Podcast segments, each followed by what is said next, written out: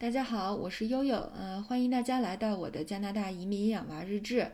今天呢，给大家介绍行车篇的下篇，也就是为了服务听友们啊，过来这个自驾旅行的。呃，因为呢，我们呃第一次在加拿大自驾是妹妹才一岁的时候，我们走了这个呃著名的这个班夫这条线。呃，我我从小就特别向往落基山脉，那个呃，终于有机会可以从卡尔加里开车到这个埃德蒙顿，然后中间整个这个班夫国家公园，然后里面的这些美丽的湖泊和山川，包括冰原，我们都去了，都是自驾过去的。呃，我记得当时，呃，我公司的一个那个呃一个一个朋友，一个大哥。听说我们要带一岁的妹妹去自驾班夫的时候，他都崩溃了。他说：“我不知道你从哪儿来的胆儿，要带那么小的宝宝去自驾班夫。”他说：“你知道吗？那都是开到最北的地方，荒无人烟的，开几个小时见不到一辆车啊！万一扑过来一头熊，你怎么办呢？”啊，我就觉得不会吧？我看了那么多攻略，也没觉得那么荒凉呀，是吧？而且班夫这条线我感觉还挺火的，为什么？会这样呢，然后后来终于问了大哥一个灵魂问题，发现了我俩到底这个中间的这个这个差距在哪？我说您是几月份去的？他说我是十一月去的。我说哦，那怪不得十一月可不呗，开个 几个小时看不见一个人儿，对吧？还还会有熊出没。当然七八月份是最好的旅游旺季的时候，就不至于这样了啊，还是非常热闹，也十分安全的。呃，这个我觉得带一岁的宝宝出行还是呃蛮有意思的，因为其实班夫这边整个这个这个这个加西这条线啊，从这个卡尔加里到埃德蒙顿，如果你每天开个五六百公里，那么实际上每隔几个小时就停下来，都能够找到非常好玩的小景点，美丽的湖泊呀，呃漂亮的山啊，然后有一些小纪念馆啊，有一些小 cottage 啊，都还蛮有意思的，所以实际上我还很推荐，呃。嗯，所以实际上这是呃珍珠一岁的时候。那后来我们这一年在多伦多这边长居，也自驾过很多次，比如说呃围着安大略湖的，呃围着伊利湖的，然后自驾到纽约去的。如果大家感兴趣，我们还可以给大家讲讲我们 自驾到纽约去有趣的一有趣的经历。所以实际上呃就是自驾在这边自驾出行还是非常方便的一件事儿。也建议大家可以这个，就即使带着小宝宝也是可以考虑的哈。嗯，那么第一个呃问题就是关于自驾我应该做什么样的准备？呃，那么一方面呢，就是首先呃问题就是说这个驾照在加拿大能不能使？首先中国驾照在加拿大肯定是能使的，但是呢在各个省份的规定是不一样的。比如说像多伦多这边的安大略省是可以自驾三个月的。那么，比如说温哥华的 B.C 省是三个月，那么还有我们刚刚提到的班夫啊，主要是在阿尔伯塔省，对吧？从卡尔加里到埃德蒙顿，Jasper 就是班夫这边是可以自驾一年的啊。当然呢，你在这个租车的过程当中，肯定会涉及到这个你中文的驾照，呃和它的翻译件的问题。呃，其实我不太建议大家去付费做那些特别正规的翻译机构的翻译，因为这个呃。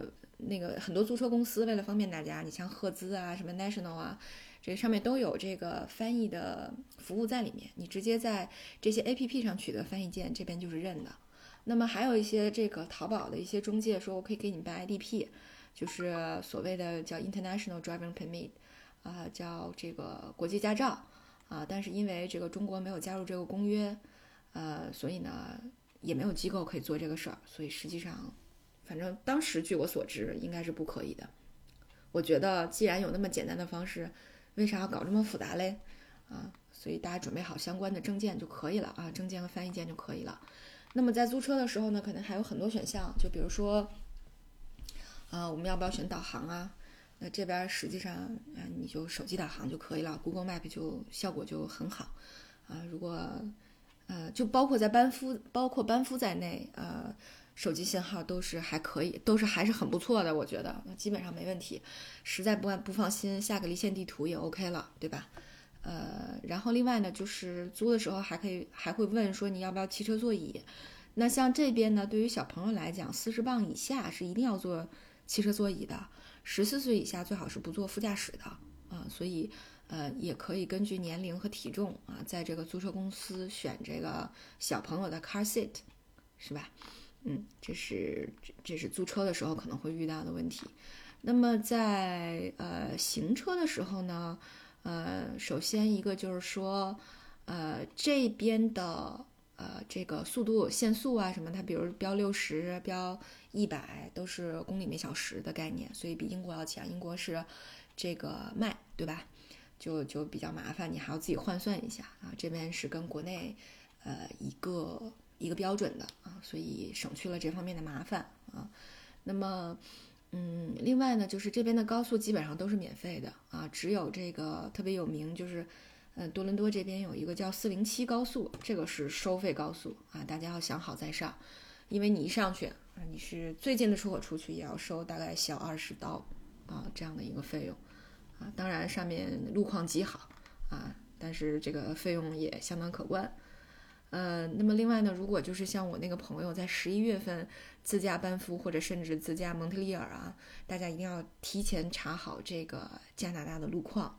那么前些日子有一个呃呃特别大的新闻，就是我们学校的一个校友的孩子啊，已实际上已经是在加拿大这边出生了，他是一个护士。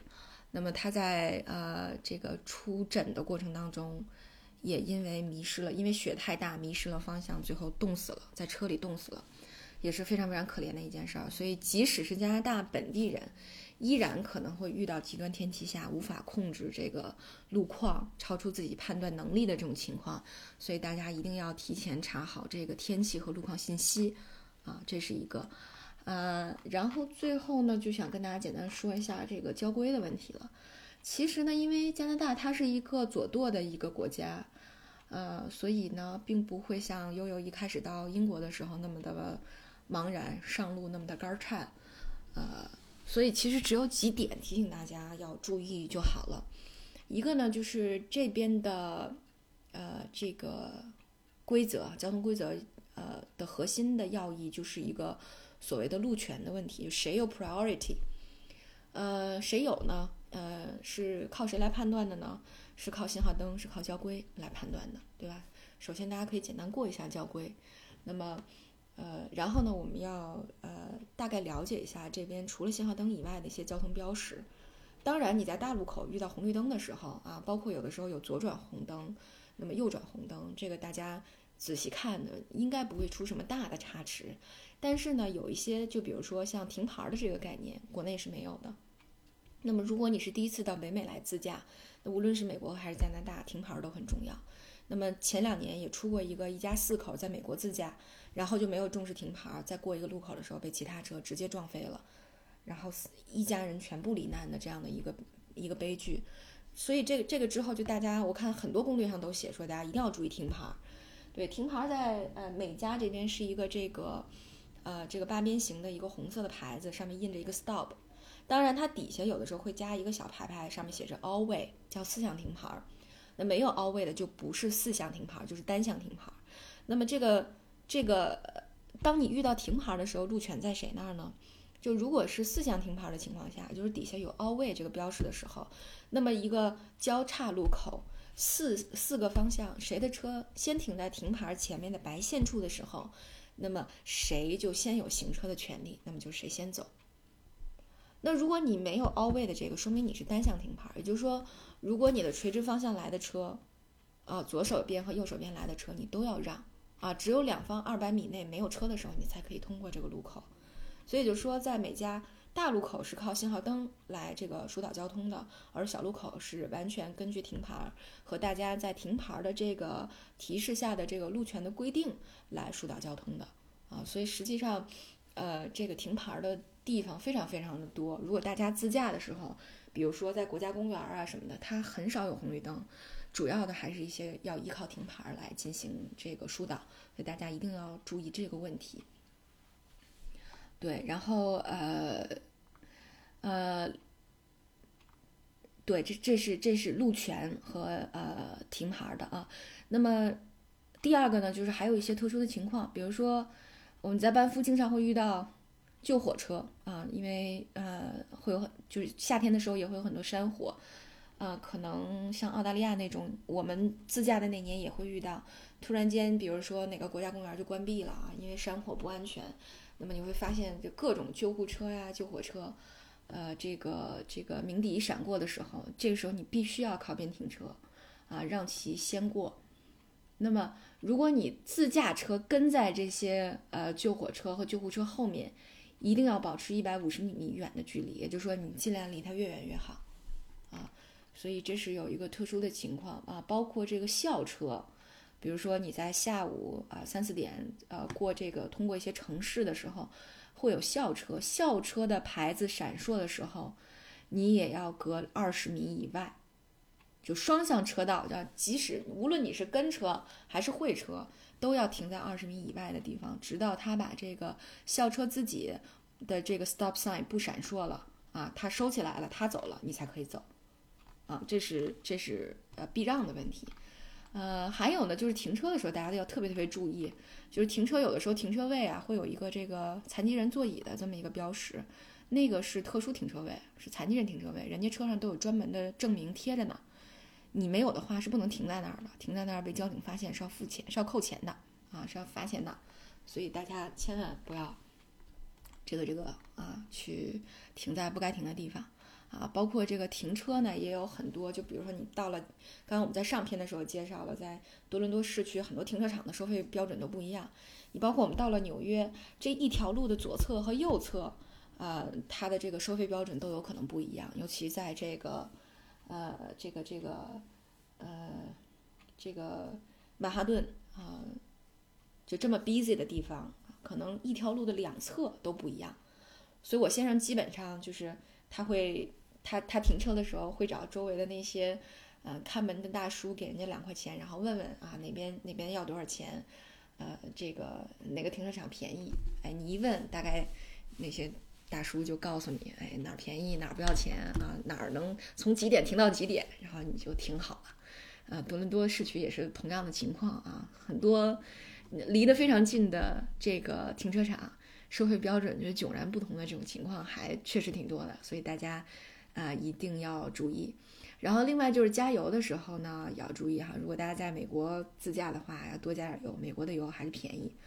呃，加拿大这边已经涨到了一百一十二，呃，一百一十三左右啊。所以，嗨，没办法，我们来的时候才九十多块钱，现在已经这个价了。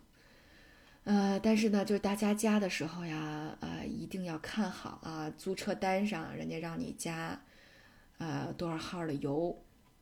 因为我确实有好朋友在法国租车的时候加成了柴油，那那车就完全不能开了啊！租车公司就得来拖车把把这个加错油的车拖走啊！所以最不能犯的就是把把把汽油车加上了柴油啊！其我觉得其实号错了还好说啊，但是我真没想到，呃，像我这种糊里糊涂的女司机也还好啊，像这个。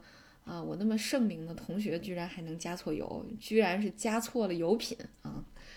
所以这种事儿也不是不会发生的，大家千万要小心啊。那前前些日子我看小猪佩奇有一集，就是说，呃，猪爸爸他们那个坐那个轮渡到了法国，然后就开始一路逆行，还以为法国人民特别友好，在跟他们打招呼，实际上都是别的司机在吐槽。所以这种情况呢，也是时常发生的，就大家在。呃，不同国家自驾的时候，在之前一定要简单浏览一下当地的这个交通规则和一些习惯。好，那今天就到这里啊，感谢大家的关注。